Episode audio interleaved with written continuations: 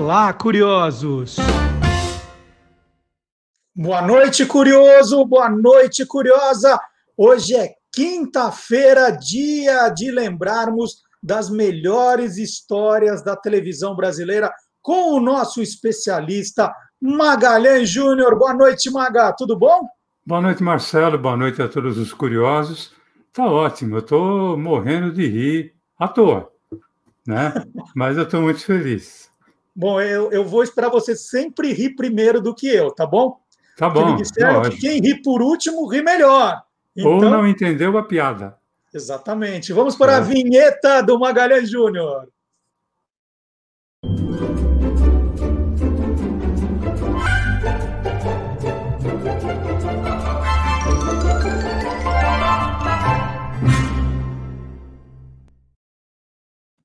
Ô, Maga, olha como eu sou distraído. Né? Eu sempre te pergunto, ah, Maga, qual é o tema de hoje? E eu nem precisava te perguntar, é só prestar atenção que tem aqui embaixo a descrição do vídeo que já conta tudo. O nome do programa, o que você vai falar, os personagens. Ó, eu li aqui que você vai falar de quatro grandes humoristas da televisão brasileira. Uma quadra de ases, não é isso? Exatamente, exatamente. Para mim, eles são é, quatro monstros sagrados do humor brasileiro e eu tive o privilégio, Marcelo, de eu trabalhei com os quatro, né? Ah, dois deles eu fui só colaborador, escrevendo textos para alguns dos seus programas. E outros dois, além de haver escrito os textos, eu também tive convivência. Então, eu estou muito, muito feliz de poder falar desses quatro monstros do humor brasileiro. E que, com quem a gente começa, então? Olha, a gente vai começar, claro que começa com o primeiro, mas ele, ele foi o primeiro de uma, uma montanha de coisas, né? Uma delas foi de ter sido o primeiro humorista a fazer stand-up no Brasil, quando ainda esse termo nem existia, entre nós, pelo menos, né? É o José Vasconcelos, o Zé Vasconcelos. Esse primeiro stand-up foi um show em 1959. Ele se chamava Eu Sou o Espetáculo. E para você ter uma ideia, ele era realizado no Teatro Paramount, que tinha 1.300 lugares. E ele lotava toda noite, mesmo nas noites que haviam duas sessões. Não era fácil. Ô Maga, é, nessa época, se eu não estou enganado, todos esses shows, né, eles viravam discos também, não era uma coisa assim? Exatamente. É, esse show, Eu Sou Espetáculo, transformou-se num LP que tinha o nome do show, né, Eu Sou Espetáculo, e foi o meu primeiro contato direto com o humor. Eu devia ter seis anos por aí, e o meu tio, é, o irmão do meu pai, ele foi com a minha tia assistir ao show e na saída ele comprou o disco. E ele comprou dois. Ele gostou tanto que ele comprou dois. Ele comprou um para ele e o outro ele deu de presente para nós lá em casa. E eu tinha um, nós tínhamos, né, uma vitrola, mas sabe daquela que era gabinete e tal, né?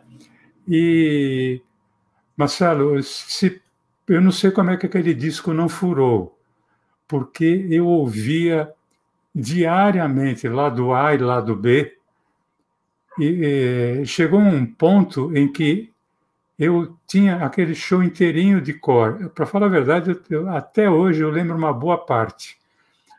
E eu me tornei uma espécie de porta-voz daquele show, porque em todo lugar que eu ia, eu acabava contando coisas daquele show e eu era quase que um porta-voz. Então, o, Zé Vasconcelos, para mim, ele é assim a, primeira causa de eu ter, anos depois, me transformado num autor e roteirista de humor e comédia. Tinha palavrão, Maga? Não. Não. O, o Zé Vasconcelos, em nenhum show dele, é, tinha palavrão. É, ele podia ele falar era... palavra, ele podia falar palavrão em outras línguas, né? Porque ele era um cara extremamente culto. Ele, ele falava fluentemente inglês, italiano, sobretudo francês. Ele chegou, por exemplo, a ser convidado para trabalhar na TV americana, né? E teve uma vez que ele foi contratado pela Aliança Francesa para fazer um show para um grupo de empresários franceses que estava em visita aqui no, no Brasil. E ele fez o show, só que ele fez inteirinho em francês. E quando acabou, alguns empresários franceses foram procurar a produção do show para saber quem era aquele comediante francês que eles não conheciam. E, né? e olha que era... francês é chato com sotaque, né? E eles imaginaram que ele fosse francês. E ele era do tipo de criar personagens para TV também? Olha, não era assim o forte dele, né? Apesar de ele ter tido vários programas com o seu nome, por exemplo, O Mundo Alegre de José Vasconcelos foi um programa que ficou no ar em algumas emissoras. Eu me lembro de TV Record e TV, TV Excelsior. O, o humor do Zé Vasconcelos ele não era calcado em personagem, ele era calcado mais na forma do stand-up, né? Ou seja, a ação ela era relatada e não era encenada.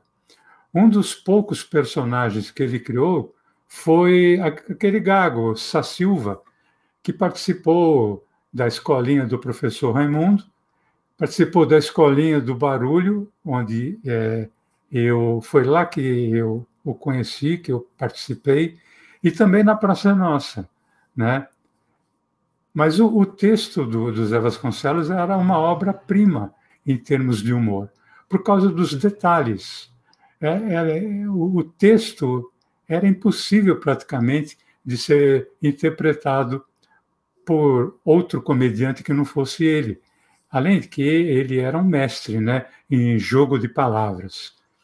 Eu, eu separei um trecho de uma apresentação do Zé Vasconcelos, feita no programa do Jô, em que ele demonstrava, ele mostrava um diálogo de um jornalista com um técnico de futebol, cujos jogadores do time tinham nomes poucos convencionais. E, e, era muito legal, porque é um jogo de palavras. Vamos ver. Vamos lá. Tá querendo saber como é que se forma um time de futebol, é isso? É. Gostaria que o senhor me dissesse o nome dos jogadores ah. e as suas respectivas posições no gramado. O senhor sabe pelo menos quantos jogadores formam um time? Sei. Ótimo. Então, nós vamos analisar a lista dos 11 e as suas respectivas posições no gramado. Olha, para começar, quem é um dos laterais? Qual é o centroavante? Não sei Mas o, o armador. é o treinador. Eu sou treinador. E sabe o nome de todos os jogadores? É claro, sou eu que uso escala. Ótimo. Ah. Então me diga quem é o lateral?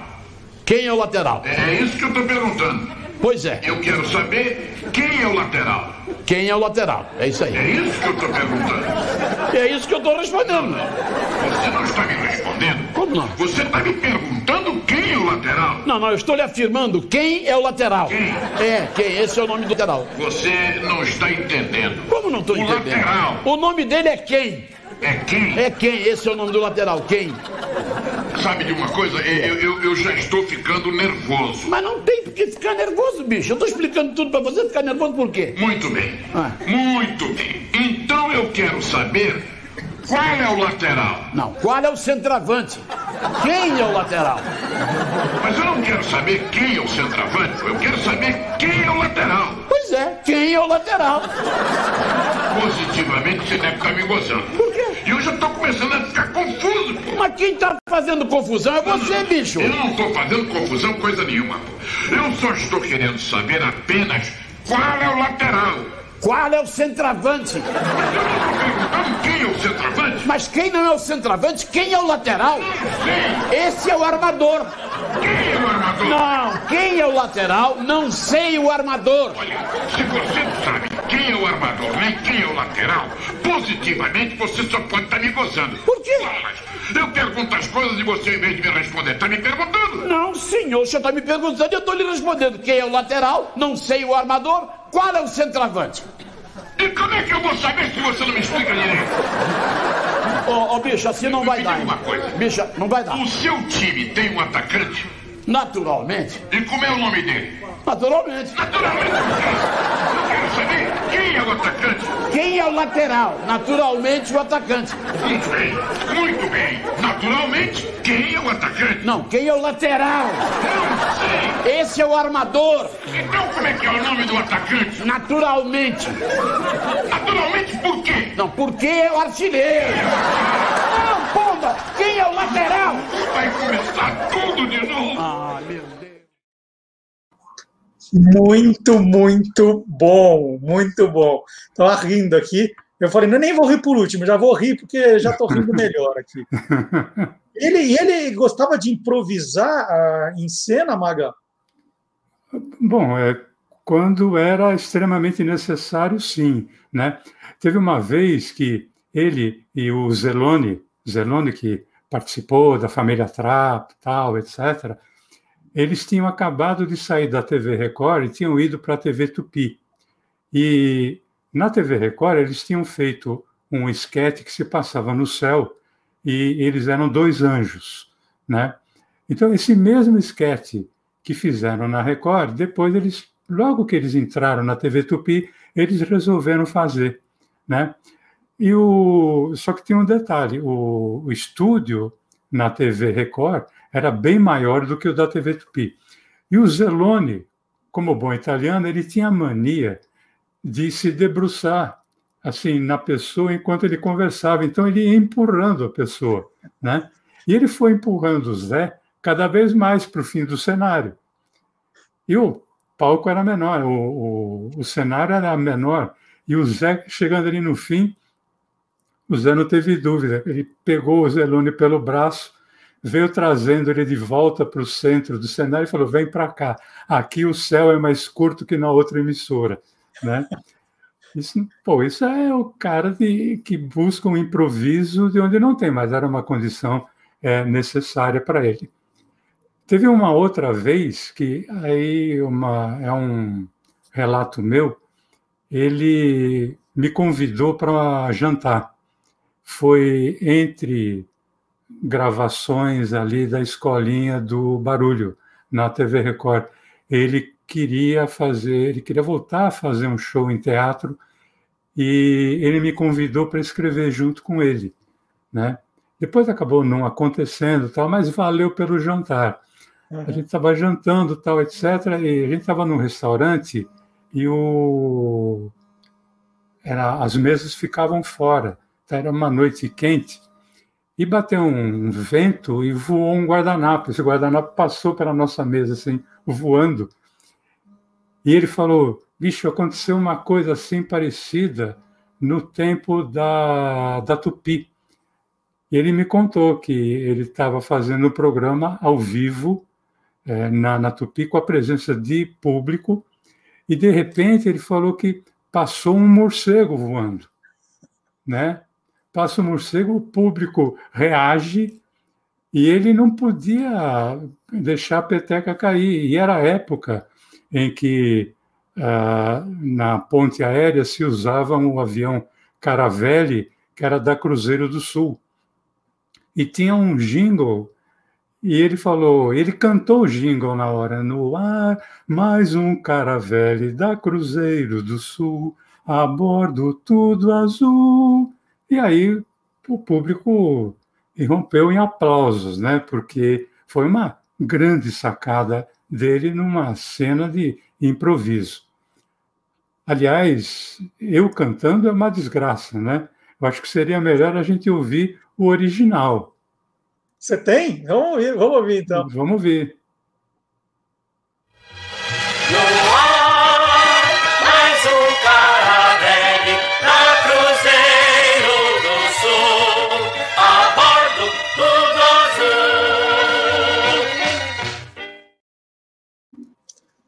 Não, você até que não cantou tão mal, não, Maga. Passou, viu?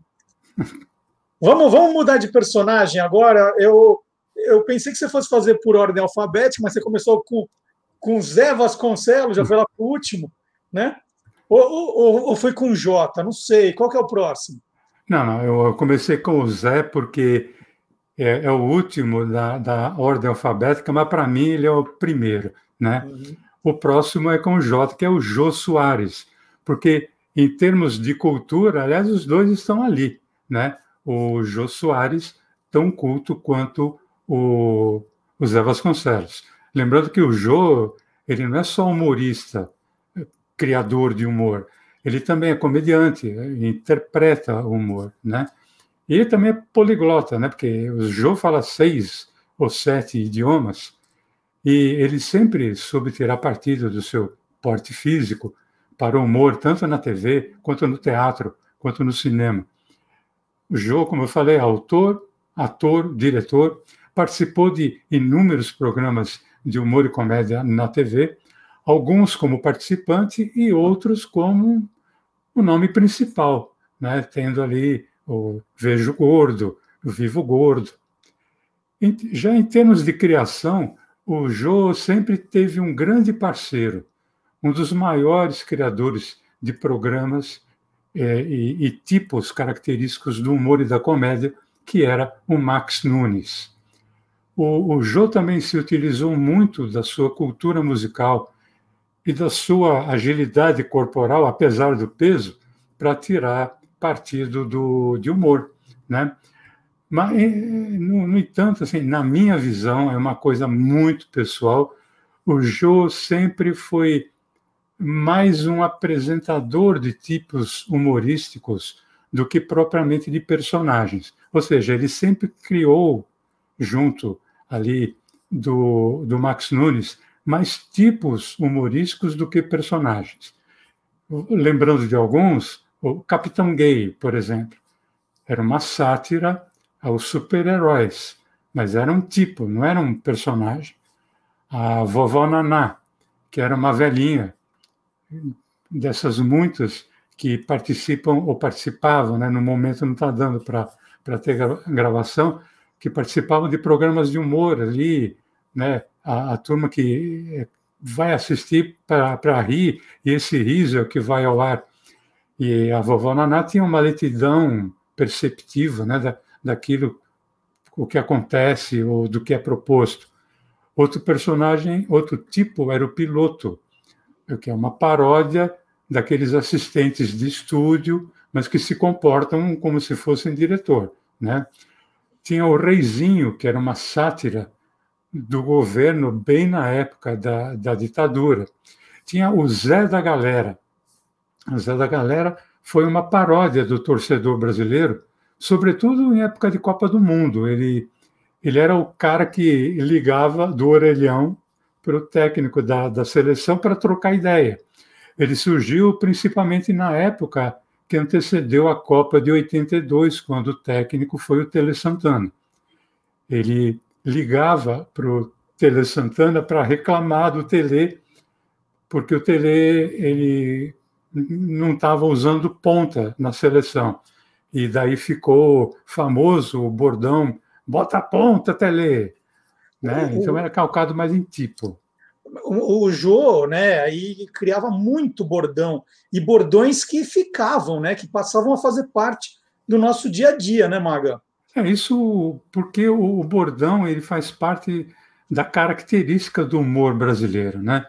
Por exemplo, tinha um tipo que era um general que tinha sido entubado e mantido em coma durante anos, e quando ele acorda, ele ainda era mantido com alguns tubos conectados. E eu percebi que o Brasil já vivia a época da abertura política, ou seja, ele foi entubado, ficou em coma quando o Brasil estava no auge da, da, ditadura e agora ele acorda com a, a, poli, a abertura política. É, ele sempre pedia de uma forma inconformada: me tira o tubo, né? E isso virou um bordão na época.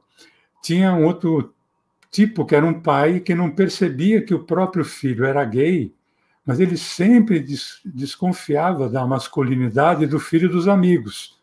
E ele tinha um bordão que ele dizia para a câmera: não tem pai que é cego. Né? Tinha um, um palhaço que trabalhava num circo e o dono estava sempre reclamando que o público não ria das piadas dele. E o palhaço dizia que o público não ria dele, porque os, pali, os políticos viviam fazendo mais palhaçadas do que ele. Então tinha um bordão, não dá para competir. Né? E um dos bordões mais marcantes, que até hoje, aliás, é, se ouve, é, surgiu com o personagem Gardelon, que era um argentino, que era sempre chamado por algum amigo para fazer um serviço ou perigoso ou ilegal. E eh, sempre propunha, um, sempre se propunha um valor para ele fazer o serviço, o valor era sempre o mesmo, de 500 cruzeiros, que na época já não valia nada, e a alegação de quem propunha é de que tinha chamado o, o porque era amigo. E daí o bordão dele, muito amigo, né? Então dá inclusive para a gente assistir é, um trecho do Gardelão em cena. Vamos lá, muito amigo, vamos ver.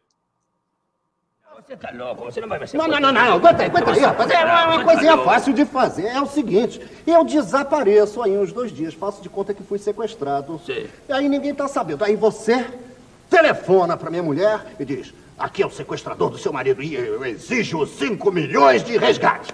Ah, Yo voy a telefonar a Mengarra, que me conoce há 15 anos.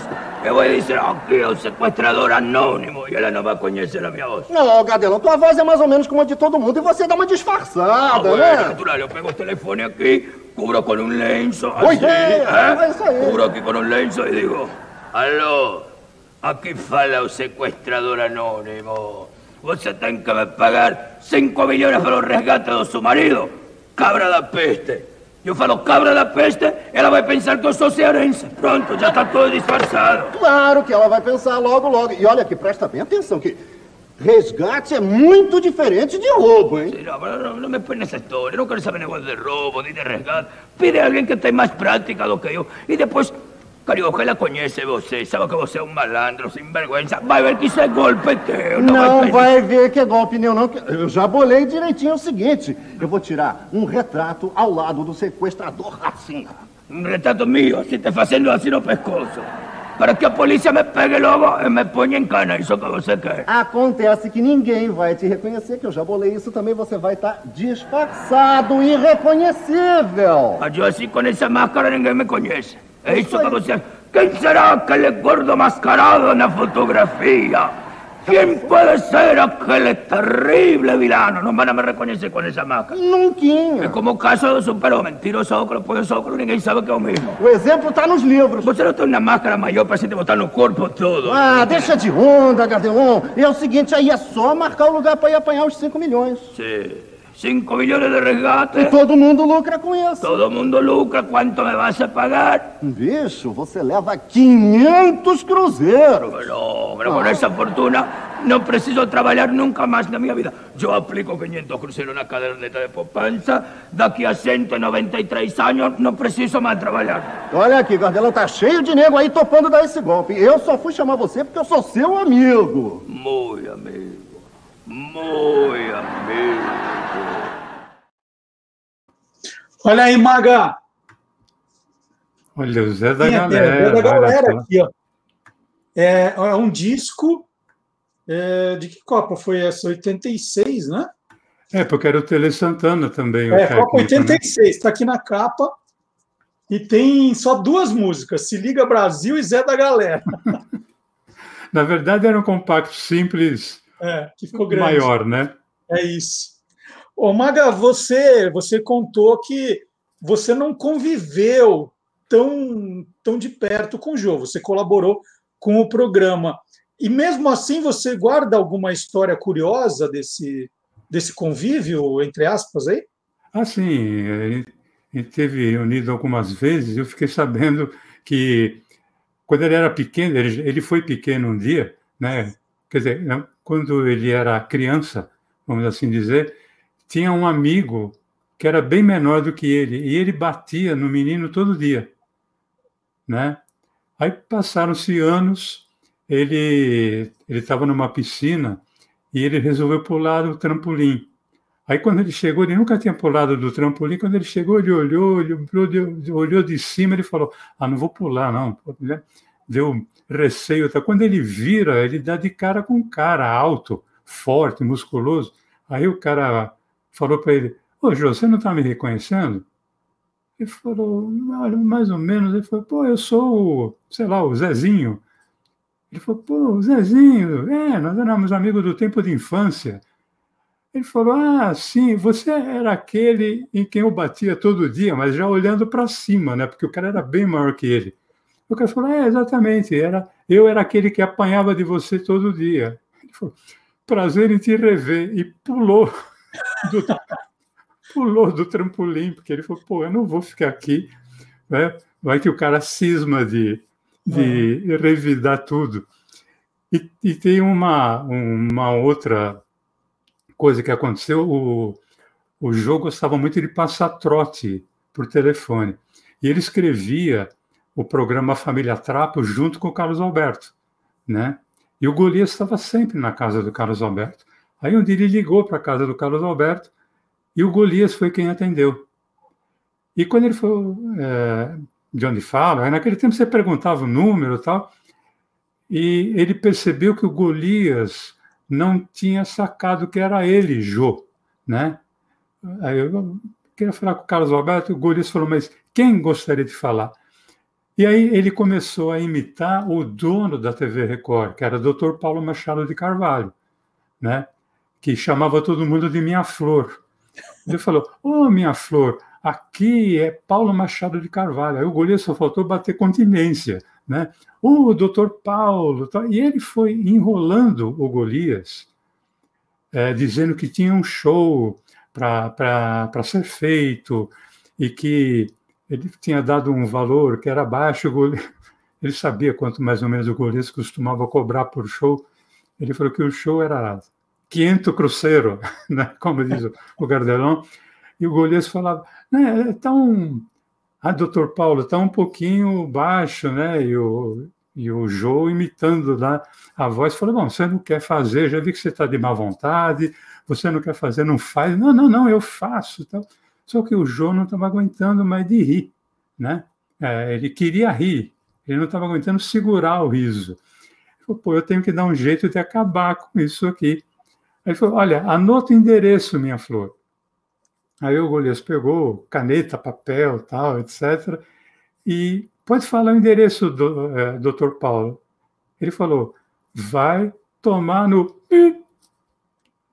Só que o Golias, ele, ele idolatrava o Dr. Paulo. Ele, na cabeça dele, ele resolveu justificar aquilo. Ele falou: sim, Avenida Pacaembu, mas de qual é o número? E e aí o, o Jô falou, pô, aqui é o Jô Soares. E o Golias, né, do, do alto da sua inocência, falou, doutor Paulo, como o senhor imita bem o Jô. ah, ó, é sensacional. Ó, você falou do trampolim e está falando do Golias, né? O Golias foi aqualoco, tudo a ver Exatamente. com trampolim. Exatamente. É, ele é o terceiro personagem da, da, seu, da sua quadra? É, e ele foi com quem eu trabalhei mais tempo, foram mais de 15 anos. Olha, o Golias foi um dos comediantes mais intuitivos que, que o Brasil já teve e de um coração assim enorme, de uma solidariedade é, impressionante. É, quando ele começou na TV, ele já era sucesso no rádio, formando uma parceria assim incomparável com o Carlos Alberto de Nóbrega. E o seu primeiro grande sucesso na TV foi justamente a Praça da Alegria, juntamente com o pai do Carlos Alberto, que era o Manuel de Nóbrega. E o Golias comandou vários programas de humor que tinham o nome dele, inclusive, Folias do Golias, Show do Golias. Teve um outro que ele comandava também, que era uma graça, É uma Graça Mora, tirando partido do É uma Brasa Mora, do, da frase do Roberto Carlos teve o Super Bronco, a escolinha do Golias, meu cunhado. Só que o Golias não escrevia os seus textos nem criava os personagens. Aliás, ele foi um comediante de poucos personagens, mas ele sabia dar vida a eles como ninguém. É, como personagem, tinha o Pacífico, por exemplo, a, com seu eterno bonezinho branco, camisa vermelha, muita gente, inclusive, chamava esse personagem de Ocride, porque sempre que ele estava em cena, ele entrava dando o recado para um amigo chamado Cride, que era o Euclides. Ele fala, Euclides, fala para a mãe, né? Uhum. É, teve o profeta, né? Que sempre que era chamado por alguém, ele respondia, Wala. Era sensacional esse personagem. É, ele interpretou uma apresentadora de televisão que foi criada pelo Carlos Alberto de Nóbrega. Essa apresentadora se chamava Isolda. Ela era extremamente cafona e desbocada, tanto que nos anos 70, 76, 77, ela só podia ir ao ar depois das 10 da noite. Isso sem falar num velhinho, um personagem, Bartolomeu Guimarães, esse velhinho quase centenário que dormia enquanto conversava. E quando ele acordava, ele mudava de assunto sem, sem querer. Né? Esse, esse personagem teve uma estreia que quase acabou não acontecendo, né? Ela não aconteceu, né? Porque foi assim, o Carlos Alberto, ele criou esse personagem com base no seu próprio avô, né? Que o Golias conhecia. Então, quando ele mostrou o texto para o Golias, tá, ah, é um velho assim, tal, e ele é o vovô. Não, não lembro o nome do avô do Carlos Alberto. Aí o Golias falou: ah, deixa comigo. Só que o Carlos Alberto não viu a composição física do personagem, né? E isso foi, se não me engano, na TV Paulista. E quando o Carlos Alberto estava contracenando aqui, não era Praça da Alegria, era um outro programa, mas quando ele, olhou para o bastidor, ele já viu o personagem, aquela capa preta, a barbicha, o cabelo meio comprido, um, um guarda-chuvinho, ele já deu vontade de rir, né? E aí, quando esse personagem entrou, ele, oh, como vai o senhor? Como é seu nome? Aí o, o Golias usou a voz do personagem que ninguém esperava. Bartolomeu Guimarães, né? Mas era o jeito do Golias. O Carlos Alberto começou a rir, o público rachou de rir, os câmeras começaram a rir. Teve câmera que chegou a tremer ali, na, na, na o cameraman tremendo a câmera, e o Carlos Alberto não conseguiu dar continuidade no texto. O Golias ficou olhando com aquela cara cínica, tirando partido disso, repetindo Bartolomeu Guimarães, Bartolomeu Guimarães, foi embora, não fez o, o texto. Então, quer dizer, a estreia não aconteceu. A, a estreia daquele texto só foi acontecer na outra semana. Mas você está tá esquecendo do Bronco, não está? Do, dos personagens?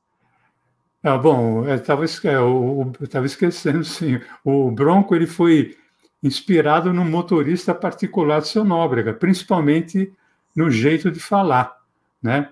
O Bronco era um personagem pilantra, folgado, não queria trabalhar nunca. Foi com ele que o Golias participou de um dos programas de humor que é considerado até hoje o de maior audiência de todos os tempos, que é a Família Trapo. Né? Esse programa, inclusive, ele protagonizou uma cena antológica com o Pelé, e é uma cena, a maioria das pessoas já deve ter visto essa cena, está aí no, no YouTube para rever, é, o Bronco não reconhece o Pelé e quer ensinar o Pelé a jogar, a bater pênalti e tal, etc. E esta cena foi totalmente feita de improviso, uma coisa maluca. Você disse que o, o, o Golias não escrevia, não. mas ele também não era muito de seguir o texto, né, Maga? Ele, ele gostava de, de criar os cacos, os improvisos, né? Sim, é. Inclusive, muita gente ali nos anos 50, 60, falava para o Carlos Alberto, que era quem escrevia os textos dele. Nossa, o Golias é demais, né? Ele inventa tudo na hora, né? E o Carlos Alberto ficava mortificado, né? Porque sabia que havia um texto. Mas, mas ao contrário do que muita gente pensa, e eu sou é, testemunha disso, porque o Golias fez graças a Deus, vários textos meus, ele respeitava muito o texto. Mas é, isso não impedia de improvisar, e o, o, seu improviso era simplesmente sensacional. Né? É, eu assisti como espectador, porque uma, eu assisti todas as, os Família Trapo, né? Tanto é que Família Trapo, 1967 até 1970, eh, ficou no ar, mas teve um período em que a Família Trapo ia ao ar às 20 horas, eh, os cinemas de São Paulo cancelaram a sessão das 20, porque não ia ninguém. Então tinha a sessão das 18 e depois a sessão das 22. Tal era a audiência do, do programa. Então eu separei uma foto de um momento ali da família Trapo só para o, o amigo curioso, a amiga curiosa poder lembrar ou saber como era ali o, o, o cenário. O cenário é, era dividido né, em dois andares é, tem a, a, sala de estar a, do lado direito, a cozinha do lado esquerdo, aí você subia uma escada e tinham três quartos. Só que só haviam duas, duas fugas. Do lado direito, é, não, não dá para ver em cena, é a porta de entrada né, da, da casa, e no fundo, essa cena de onde está o Pelé, no, no fundo, do lado direito, tem uma espécie de um jardim de inverno qualquer outro lugar para onde você fosse, você ficava em cena. E um dia o Golias tinha que sair, porque ia ter uma cena que ia rolar naquela mesa eh, de centro, naquela mesa de jantar que está ali, ele tinha que sair para o fundo. E ele, sabe, você está concentrado ali no que você tem que falar, tal, etc. Ele saiu para a cozinha. Ou seja, não dava para ele ficar fora de cena. E um Golias presente no, no, no, no palco, ele, ele, tirava qualquer atenção, então ele sabia que ele tinha que, que sair, mas ele, a cena já estava acontecendo na, na, na mesa. Uhum. O Zelone estava com um convidado, alguma coisa assim. Aí ele começou a esfregar a barriga como se estivesse com dor de, de barriga. E ele saiu e falou: Olha, não, não repara em mim, tá? Eu tenho que. Ele falava, eu tenho que falar com Miguel, que era um eufemismo que ele tinha arrumado, não sei porquê, para ir no banheiro. E aí ele saiu de cena. Só que, como ele, ele criou essa coisa da dor de barriga, ele acabou voltando, porque tinha um jornal em cima da mesa, ele pegou o jornal e falou: Espero que vocês já tenham lido e saiu com o jornal. Né? Então, tudo isso ele criou só para poder sair de cena. Né? Uma, uma coisa de, de, de, de, gênio, né? coisa pela dele. E, e eu separei, Marcelo, uma, uma cena, é, quer dizer, na verdade são duas cenas é, juntas de um especial de 1968 na TV Record. Esse especial era Cleópatra, em que quem fazia Cleópatra era Hebe Camargo e o Golias fazia o Júlio César. É, nesses dois momentos disso que nós vamos assistir, ele não deixa de seguir o texto, mas ele não deixa de colocar os seus maravilhosos cacos de improviso. Vamos ver. Você é um homem de fato, César. Sim. Procuro ser bondoso. Ainda És amanhã. Bondoso. Como? És bondoso. Obrigado. Ainda amanhã vou fazer uma urgia beneficente. Sabe, Cleópatra? Sabe. A minha bondade vai além. Sabe que todo dia eu dou uma calça nova para um rapaz que trabalha num circo. Por quê? Ele é engolidor de espada. Cleópatra, eu vou lhe dizer uma coisa. Tenho verdadeira paixão por você. Me beije. Não, um momento. Me beije, Cleópatra. Calma, calma, beije, calma, César. Cleópatra, me beije.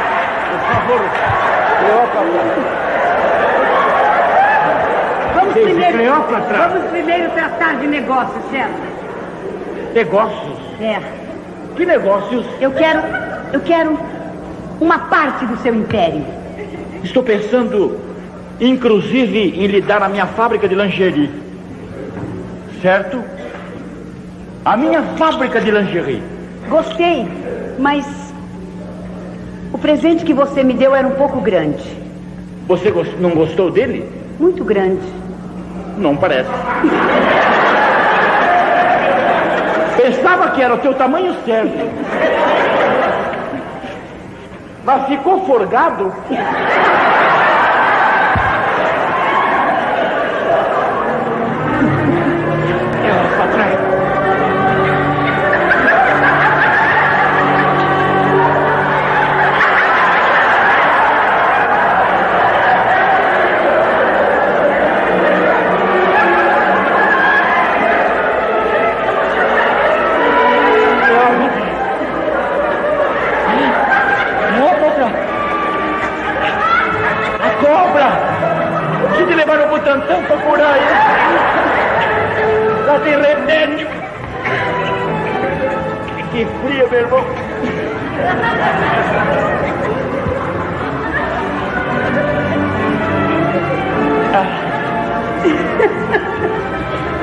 Não dá risada, não!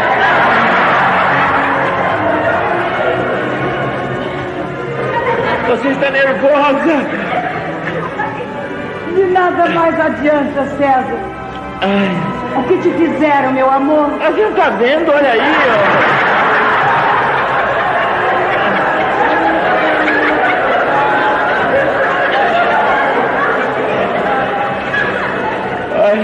Foi que você fez? enfiaram essa espada. Eu pus um, eu pus um band-aid aí, mas... Dói! Dói! Não tá doendo, mas tá incomodando. Acho que pegou o baço, sabe? Ai, meu Deus do céu. As forças me faltam, César. É, É. não esforça, não. É.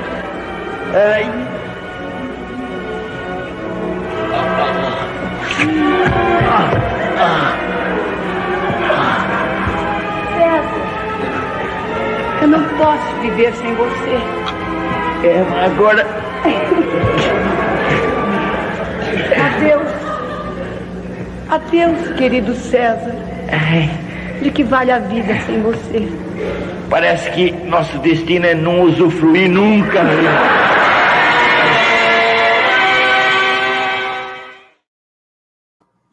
Muito, muito legal. A gente ri até, até hoje, né, Maga? Muito legal. É, Bom, impressionante. passamos, passamos por Zé Vasconcelos, Jô Soares, Golias, cada um com o seu estilo. Falta o último nome. Quem, quem é? O último nome é o nome de um mestre. É, inclusive, um dos seus personagens principais foi um professor, que era o Chico Anísio. Né?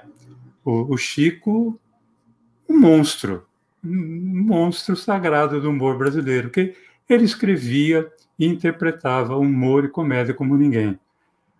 Mas o mais impressionante mesmo era a capacidade que o Chico eh, possuía de criar personagem né? Porque, olha, durante toda a, a sua carreira foram criados mais de duas centenas de personagens. E quando o Chico criava o personagem, por isso que eu falo que ah, Jô, com todo respeito, criava tipo. O, o Chico criava personagem porque ele criava também o universo. O- Ele sabia o nome completo do personagem, a filiação, o gosto, eh, o defeito, qualidade, ele, era como se ele convivesse, ele, aqueles personagens eram verdadeiros para ele, né? Então, por exemplo, tinha o Bozó, aquele que era um simples funcionário de uma televisão e se fazia passar por, por diretor poderoso. Tinha o Coalhada, né? Você, inclusive, queria comprar sempre camisa que o Coalhada usava, né? o Coalhada, que era um jogador perna de pau, era um cabeça de bagre, mas ele tinha um pensamento de que ele era um craque. é que um nessa época, né, Maga, é, era muito complicado encontrar camisas de time de futebol que não Nossa. fossem ali da sua cidade. E o Chico Anísio, né, no papel do Coalhada, cada semana aparecia com uma.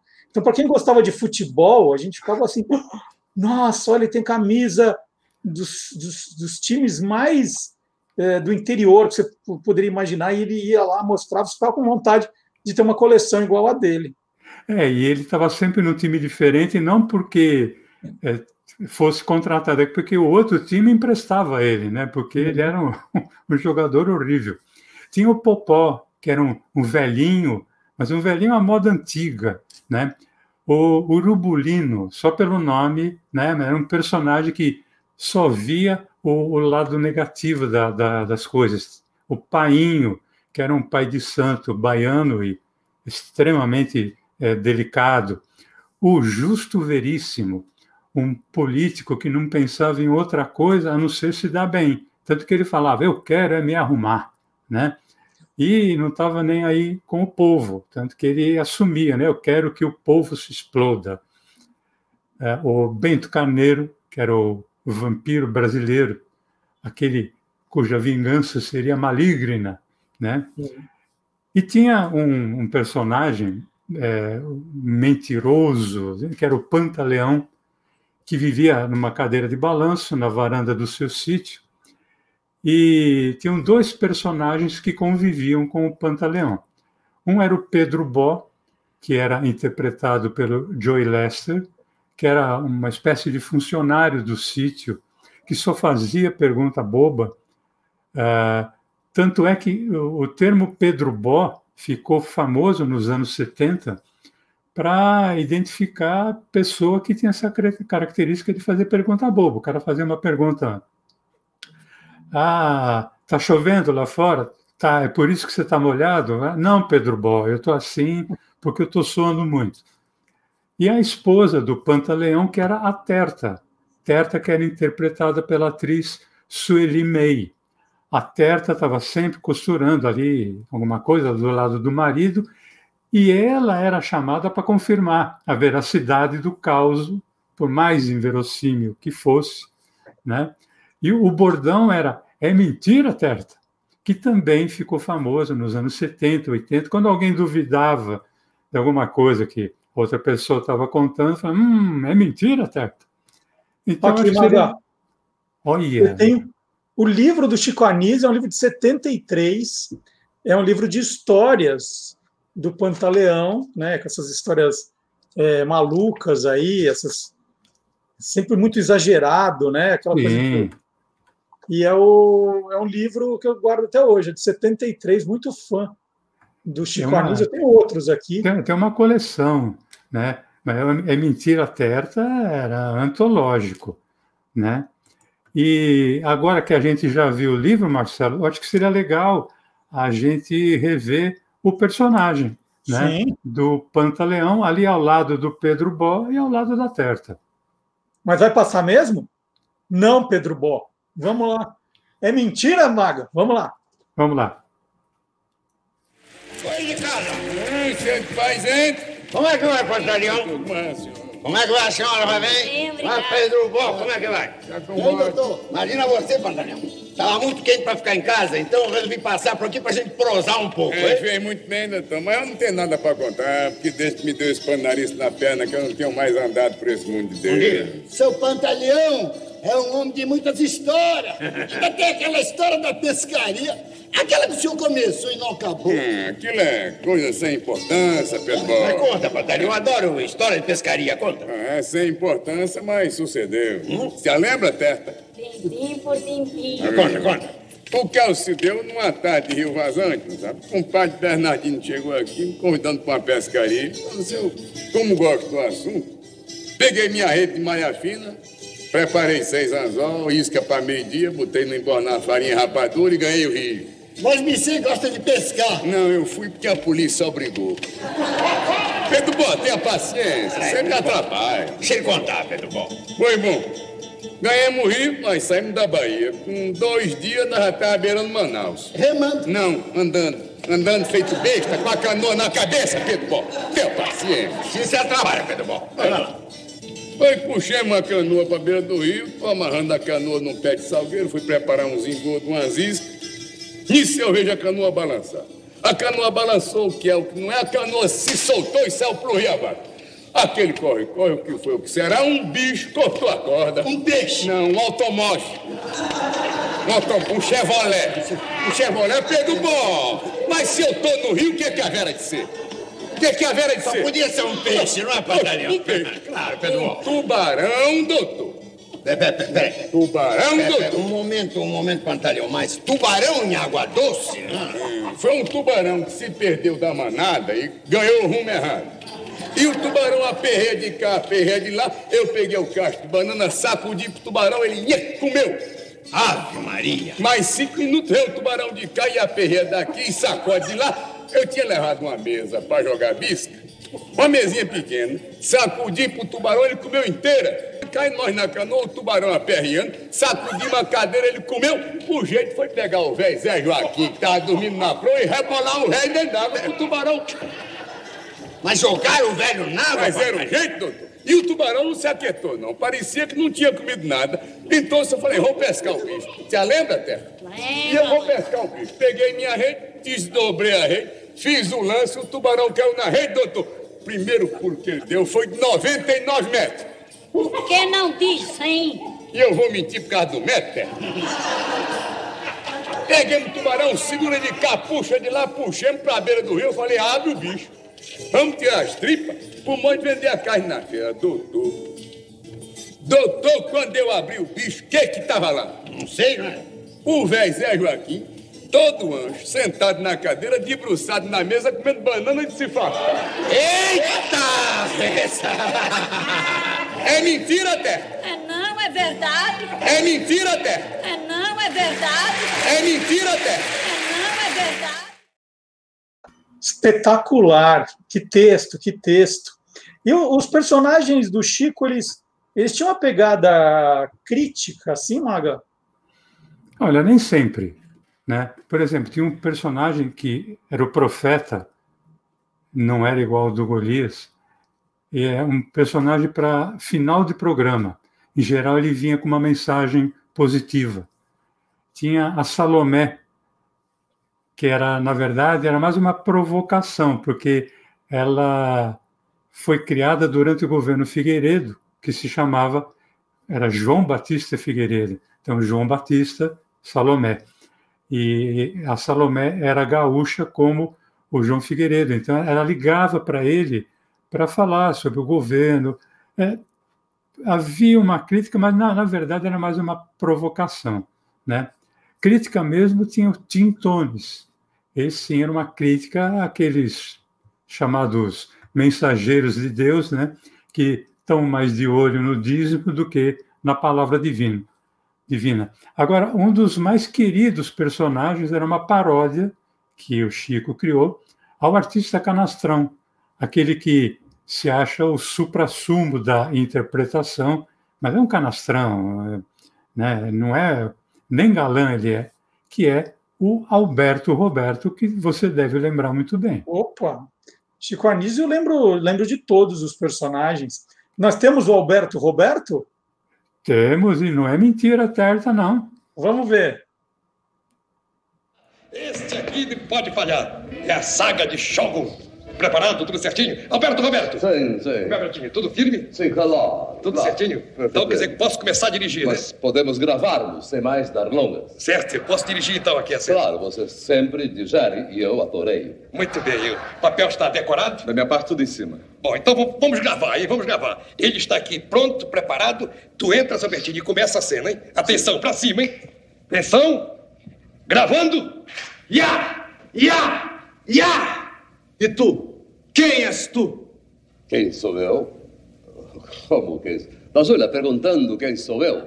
Ele não sabe quem sou eu. Pelo amor de Deus, como é que não sabe que sou eu? Tá aqui no papel, tá aqui no escrito. Então ele não leu o escrito, ele não sabe que eu sou Alberto Roberto, o ídolo, um símbolo sexual, detentor do troféu mulher e campeão da arte cínica do Brasil. Meu filho, pelo amor de Deus, presta atenção. Ele sabe disso. Todo mundo sabe que você é o grande Alberto Roberto. Acontece que nesse momento você não é Alberto Roberto. Olha a sua roupinha. Olha a roupinha dele. Olha aqui, você é o grande samurai. Samurai guerreiro. Sim, claro, claro. Eu sou guerreiro, ele é outro guerreiro, e guerreiro com guerreiro faz. É, é mais, mais ou menos isso. Então tá pronto. Quer dizer que podemos gravar. Vamos gravar pra valer agora. Pra valer. Então atenção, hein? Atenção. Força. Gravando. Teu nome. Qual é o teu nome, velho guerreiro? Não, ele me chamou de Chacrinha, não tenho nada a ver com Chacrinha. Não, não, ele falou, velho guerreiro, daqui a pouco quer que eu jogue bacalhais para a plateia. Ou... Não, meu filho, é que você é guerreiro, ele é guerreiro. Saca um pro final, pelo amor de Deus. Faz só o final. Saca a espada e enfia no guerreiro. Tá certo, vambora. Gravando, gravando. Das olha, eu não posso gravar. O que aconteceu? Me deram uma espada torta. E daí? Ou desentorta o que está torto, ou eu entorto essa gravação e não gravo mais. Muito legal. Ô, Maga, o, o nosso público é atento, ó, já tem mensagem aqui. Pois. O João Batista Figueiredo nasceu no Rio de Janeiro. Quem era gaúcho era o Ernesto Geisel, tá? Desculpa, foi um. Para deixar isso aqui, Foi, ó, um- já. foi um lapso. porque- Tá prestando atenção, né? Não, isso é legal, né? E mostra que os, os déspotas estão em todo lugar, né? E, e, Maga, teve aí uma pergunta, né? Você falou que o Chico ele fez ao longo da, da vida mais de 200 personagens. Aham. Teve algum que não foi criação dele? Ele aceitava personagens criados por terceiros? Olha, o- teve sim, e foi um, um dos principais, pelo menos aquele que até hoje é o mais lembrado, que é o professor Raimundo. O professor Raimundo não foi criado por ele. O professor Raimundo foi criado pelo Haroldo Barbosa, que era um cara também, outro é, gênio do, do humor. Ele era cara de escrita, né? não era comediante, não era o cara que fazia a comédia, que contava a piada, que interpretava. Mas ele criou o professor Raimundo para o rádio, na Rádio Mairink Veiga, em 1952, e deu de presente para o Chico. Que ele falou, o Chico, o Francisco Anísio, não era Chico Anísio ainda, é quem eu gostaria que fizesse esse personagem. O professor Raimundo só iria estrear na televisão em 1957, dentro de um programa chamado Noites Cariocas, e daí para frente a história todo mundo sabe do sucesso que é, que foi e que é até hoje esse personagem. O Maga, sensacional. Por, por mim, ficava a noite inteira, mas hoje batemos o novo recorde do Quem Te Viu, Quem TV. Então a gente precisa encerrar essa conversa. Mas então, show, já, quem, show. ficou, quem ficou, já fica um pouquinho, 30 segundinhos a mais, que eu lembrei de um, porque o meu convívio com o Chico foi muito pouco, né? Eu escrevi para a escolinha do professor Raimundo, mas eu não tive muito contato com ele. Mas numa das pouquíssimas vezes que eu tive contato, tem uma frase dele que eu não vou esquecer nunca, que é: quem diz que tem um problema, na verdade tem dois. Perfeito.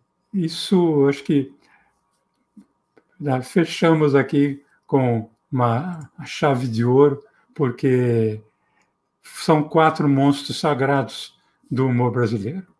Perfeito. Né? Isso, coisa de, de gênio, né? sintetizando ali numa frase. Muito legal. Maga, quatro grandes nomes, programa delicioso, ouvir as suas histórias, relembrar aí, né, de tipos inesquecíveis, foi sensacional. Então, né, nesse encerramento do Quem Te Viu, Quem TV, pedir para os nossos seguidores não esquecerem do like, dos comentários, de compartilhar o programa e de também assistir aos outros programas anteriores que estão todos no arquivo do nosso canal do Guia dos Curiosos no YouTube. E sábado, das 10 ao meio-dia, tem o Olá Curiosos, e todo sábado a gente pega um trechinho do programa e coloca lá também para o pessoal ficar com vontade, né? Quem não está aqui assistindo, fica com vontade e depois vem. Maga, super legal. E olha, eu ri primeiro e ri por último e adorei dos dois jeitos, tá bom? Eu também, eu ri, eu ri durante o tempo todo, porque valeu muito a pena. Um abração, Marcelo, um abração a Até todos. quinta, Maga, e até sábado, pessoal. Tchau. Até quinta, tchau.